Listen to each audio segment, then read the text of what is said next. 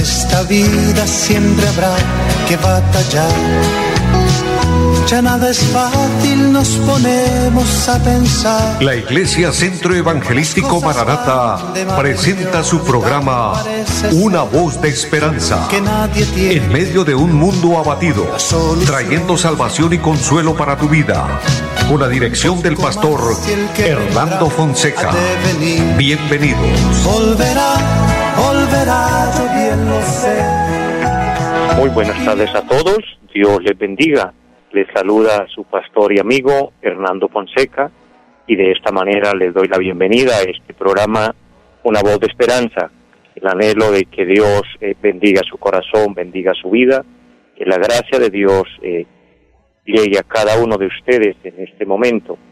Eh, saludando también a nuestro amigo André Felipe, quien está en la parte técnica del programa, y a todos los que a través de las redes sociales nos siguen eh, les bendigo grandemente, pero también eh, los que allá en su radio nos sintonizan, muchas bendiciones, que la gracia de Dios sea sobre cada uno de sus hogares, de sus casas, eh, que el Señor se glorifique a su favor. Es un gozo muy grande contar con ustedes. Siempre he entendido que si hay buenos oyentes, eh, también hay buena palabra, hay buena programación, por supuesto, y ustedes son eh, este, excelentes oyentes.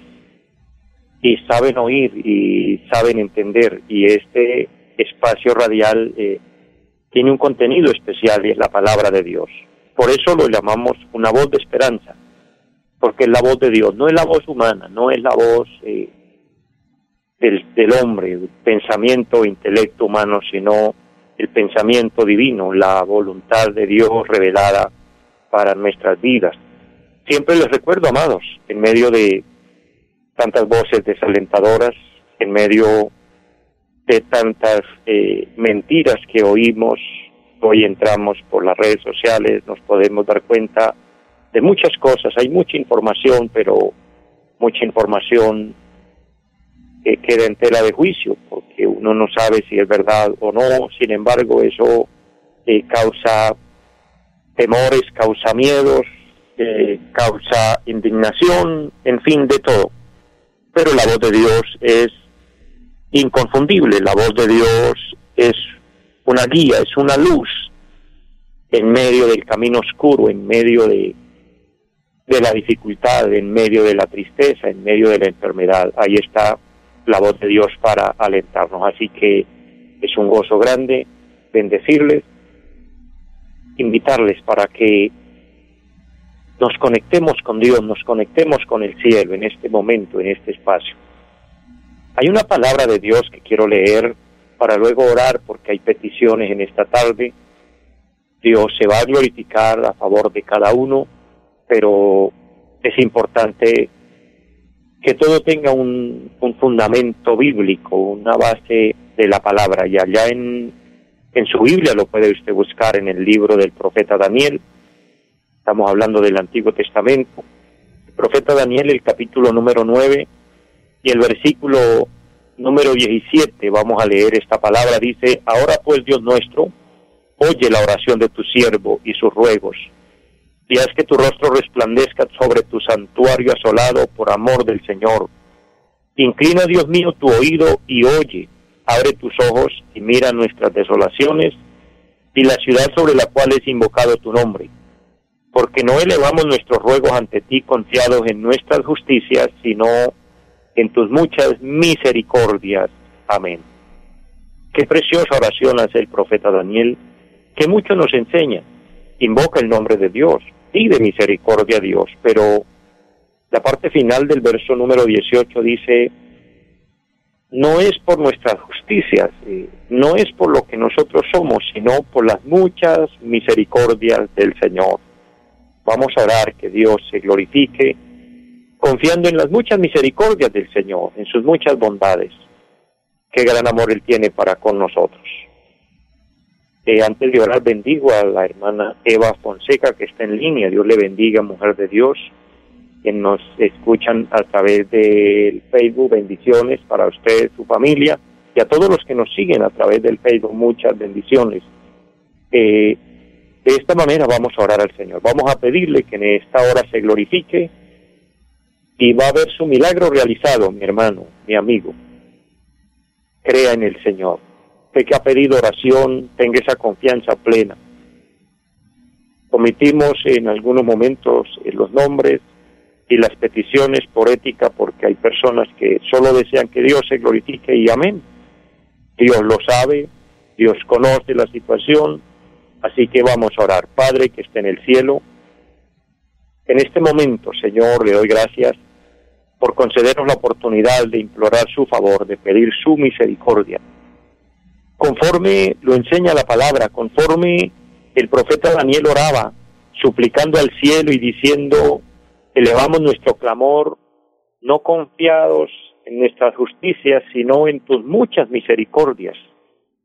No es por nuestras obras, no es por nuestro alcance humano, porque hemos fallado, hemos pecado. Es por tu gran amor, es por tu misericordia. Por eso le pido, Señor, que nos perdone, pero a la vez nos ayude, sana al enfermo, sin importar cuál sea la enfermedad, Señor, glorifícate, mira las peticiones que hay allí a la distancia, opera el milagro, Señor. Lo pido en el nombre de Jesucristo. Bendice, Señor, esta emisora, bendice los medios por los cuales este programa se realiza. Glorifícate, Señor, bendiciendo grandemente. Eterno Dios, que toda la audiencia en esta hora reciba bendición y en el área donde haya necesidad podamos ver milagros. Lo creemos, lo declaramos por el maravilloso nombre de Jesucristo y le damos muchas gracias. Amén. Qué bueno es el Señor, qué bueno es implorar su favor, creer que Dios, Dios es bueno, Dios es fiel, su gracia nos acompaña siempre. Y qué bendiciones. Y de esta manera vamos a la palabra del Señor. Hay un pasaje precioso eh, en el libro del profeta Oseas, quiero compartir en el capítulo número cuatro. Vuelvo a recordar en el Antiguo Testamento, el libro del profeta Oseas, está después del libro del profeta Daniel donde leíamos para orar. Ahora encontramos al profeta Oseas y en el capítulo 4 quiero leer el verso 1 y el verso 2 y dice, Oíd palabra de Jehová, hijos de Israel, porque Jehová contiende con los moradores de la tierra, porque no hay verdad ni misericordia ni conocimiento de Dios en la tierra. Perjurar, mentir, matar, hurtar y adulterar prevalecen y homicidio tras homicidio se suceden. Amén. Amados, en estos versos leídos encontramos unas verdades que se asocian muy bien con la condición del mundo. Por lo mismo quiero hablarles de los peligros de la ignorancia espiritual. Cuando hablamos de los peligros de la ignorancia se puede aplicar en, en las dos áreas, eh, tanto física como espiritual. La ignorancia humana, la, ignorancia física nos cuesta caro, tiene consecuencias honestas, fuertes. Pero quiero más concentrarme eh, en esta parte de la palabra, cómo Dios eh, reta al pueblo, cómo Dios eh, enfoca la palabra directa hacia el mundo, hacia los moradores de la tierra, para darnos a entender que por causa de la ignorancia espiritual, eh, hemos cometido errores, el ser humano en, a nivel general eh, ha cometido desvíos tremendos, faltas, y todo esto eh, tiene sus consecuencias. Por eso el verso inicia diciendo, oíd palabra de Jehová, hijos de Israel. La palabra está dirigida al pueblo de Israel, por supuesto, está dirigida al pueblo escogido de Dios, pero luego se amplía y dice, porque Jehová contiende con los moradores de la tierra. Y quiero hacer énfasis en esa palabra donde dice, porque Jehová contiende con los moradores de la tierra. La palabra contender significa luchar entre dos por una verdad. Aquí Dios está eh, contendiendo porque hay una razón, ¿Cuál es la razón por la cual Él contiende con el hombre? para mejor comprensión, que Él lucha con nosotros. ¿Por qué? Dice, Jehová contiende con los moradores de la tierra porque no hay verdad, ni misericordia, ni conocimiento de Dios en la tierra. Aquí vemos tres cosas que faltan en el ser humano. Tres, tres cosas que Dios ve que están en nosotros. Tres cosas vitales de la vida. Número uno, la verdad. Número dos, la misericordia. Y número tres, la falta del conocimiento de Dios. La falta del conocimiento de Dios es el tema del que les estoy hablando, la ignorancia espiritual. ¿Qué significa esto en términos bíblicos? ¿Qué significa a la luz de la palabra eh, esta verdad declarada aquí? El libro del profeta Jeremías, el capítulo número 4, el versículo número 22 dice, porque mi pueblo es necio, no me conocieron. Son hijos ignorantes y no son entendidos, sabios para hacer el mal, pero hacer el bien no supieron. Qué triste el lamento que Dios hace por medio del profeta cuando dice mi pueblo es necio, el ser humano es necio. El ser humano eh, ignora las cosas de Dios, por eso dice son hijos ignorantes.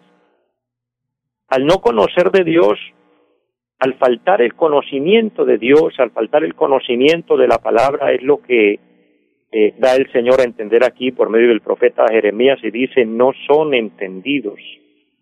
¿Por qué Dios no los vio entendidos? ¿Por qué Dios no ve al hombre entendido? Ahora explica la razón, porque el ser humano es sabio para hacer el mal, pero hacer el bien no. ¿No nos parece, amados hermanos, amigos, y los oyentes, esto una gran realidad, cómo el ser humano eh, se deja llevar por esta realidad, sabios para lo malo, sabios para pecar, sabios para mentir, sabios para ser infieles, sabios para hacerle daño a otro, sabios, sagaces, astutos para las cosas de la vida, pero para lo de Dios, ignorantes.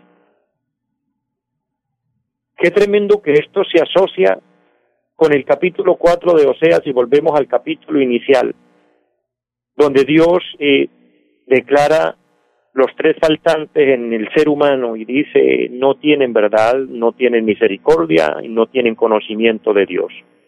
Es una realidad. Hoy la verdad ha sido sustituida por la mentira. Hoy son muchas las mentiras que hay en la tierra es tanto engaño, es tanta infidelidad, es tanta falsedad que vemos hoy en la tierra, sustituyendo la verdad por la mentira. La misericordia ha sido sustituida por la injusticia. Dios desea que haya justicia, que el ser humano, que todos actuáramos con justicia, con equidad, lastimosamente no.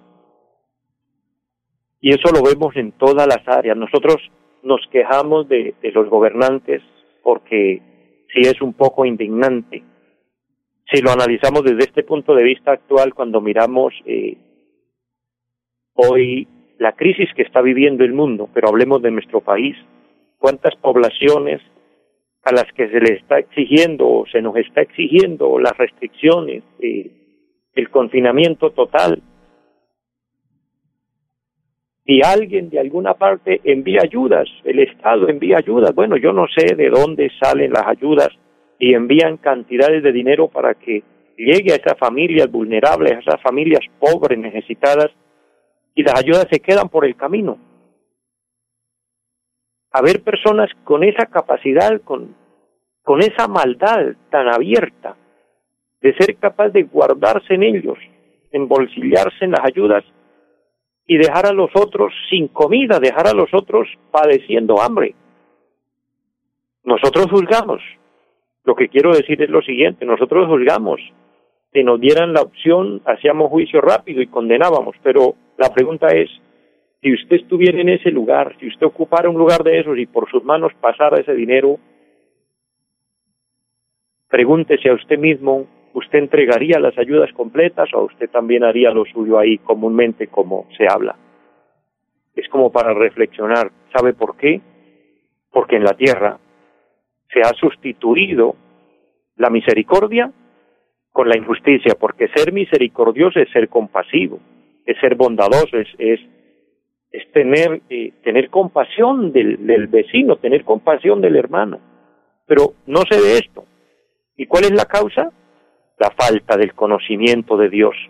Porque quien esto hace, lo único que está haciendo es sabio para lo malo, pero ignorante para lo bueno. ¿Y sabe qué, a qué lo lleva esto? A hacer una siembra que cuando recoja la cosecha le va a costar. Porque dice la palabra de Dios que todo lo que el hombre sembrare, eso también segará.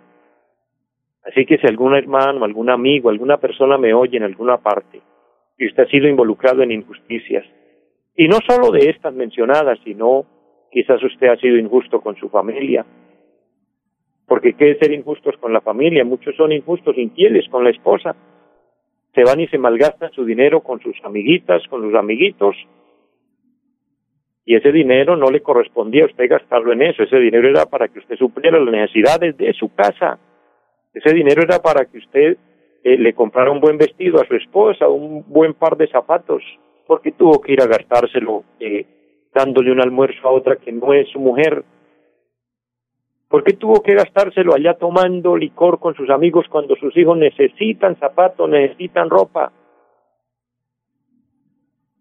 Llamado, esas son injusticias. Y después vienen consecuencias severas. Lastimosamente nuestro mundo se desmorona. Mire lo que dice el versículo número dos, cómo Dios ve al mundo, cómo Dios ve la tierra. Perjurar, mentir, matar, hurtar, adulterar, prevalecen y homicidio tras homicidio se suceden. Esa es la condición del mundo. Perjurar significa jurar en falso o violar el juramento. Comprometernos y quedar mal, eso es perjurar. Y eso es lo que hoy vemos en la tierra. Se promete hacer el bien, se promete quedar bien, se promete fidelidad, pero al poco tiempo está violando ese mandato. ¿Cuántas parejas en enamorados se juran amor eterno, pero no les dura sino dos meses, tres meses, y ya después están agarrados. Perdónenme en el término, ya están que se matan, pero no es que se habían jurado amor eterno, no era que querían vivir el resto de su vida juntos, no era que parecían dos chicles ahí pegados que no querían separar. ¿Qué ha pasado? Juraron en falso. Aún muchos en el altar juraron. Acuérdese, querido hermano y amigo que me oye, en el altar usted juró ser fiel a su mujer hasta que la muerte lo separe. ¿Por qué hoy está enamorando a otra? ¿Por qué hoy está pispiando a otra? ¿Por qué hoy ve más bonita a la vecina? Por las mismas injusticias. Porque muchas veces por la injusticia se descuida la casa, se descuida lo que tenemos a nuestra responsabilidad. Eso es perjurar. ¿Y con qué se tapa esto? Con una mentira. Aquí lo vemos, perjurar, mentir. Tercero, matar. Eso es lo que lleva a los crímenes pasionales que hoy conocemos. ¿Cuánta gente muere por engaño, por mentira, por falsas promesas? Luego habla de hurtar, luego habla de adulterar, homicidio tras homicidio. Esa es la realidad de nuestro mundo, esa es la maldad que hoy vemos se habla del juicio de Dios, se habla, amado, de que Dios eh, le va a poner fin a esto, y entonces todavía Dios no sale a deber porque todavía entonces el ser humano sale reclamando, ¿y por qué Dios permite tantas cosas? Y si Dios es amor, ¿por qué? Amados, no es culpa de Dios, Dios es amor. Se lo digo con todo mi corazón. Dios es amor y Dios de verdad nos ama. Y Dios nos tiene compasión y misericordia pero somos nosotros los causantes de que venga la autodestrucción para el mundo, de que hoy estemos viviendo bajo una zozobra tremenda, bajo unos temores, bajo unos miedos. Esto no es culpa de Dios, es culpa del pecado en el hombre. Es tiempo de volver nuestros ojos a Dios. Es tiempo de oír la palabra de Dios, como dice el versículo 1, oír palabra de Jehová. Esto es palabra de Dios. Esta es la palabra de Dios. Dejar de hacer lo malo, dejar de mentir, dejar de ser injustos. Amados, volvernos a Dios es la solución. Tal vez los que en esta hora me oyen no seamos muchos en comparación al mundo, pero si empezamos, si alguien me oye y no está bien con Dios, vuelva hacia Dios. Quizás Dios está llamando por usted que usted se vuelva. Tras usted se volverán otros a Dios y se volverán otros, y si todos nos volviéramos a Dios, amados, sería la maravilla más grande porque tan pronto nos volvamos a Dios, Dios se vuelve a nosotros, porque de otra, de otra manera las consecuencias son severas. Quiero adelantarme para terminar hoy el tema. El versículo número 6 dice, mi pueblo fue destruido porque le faltó conocimiento. Mire los peligros de la ignorancia de Dios, ¿a dónde nos llevan? llevan nos llevan a la destrucción.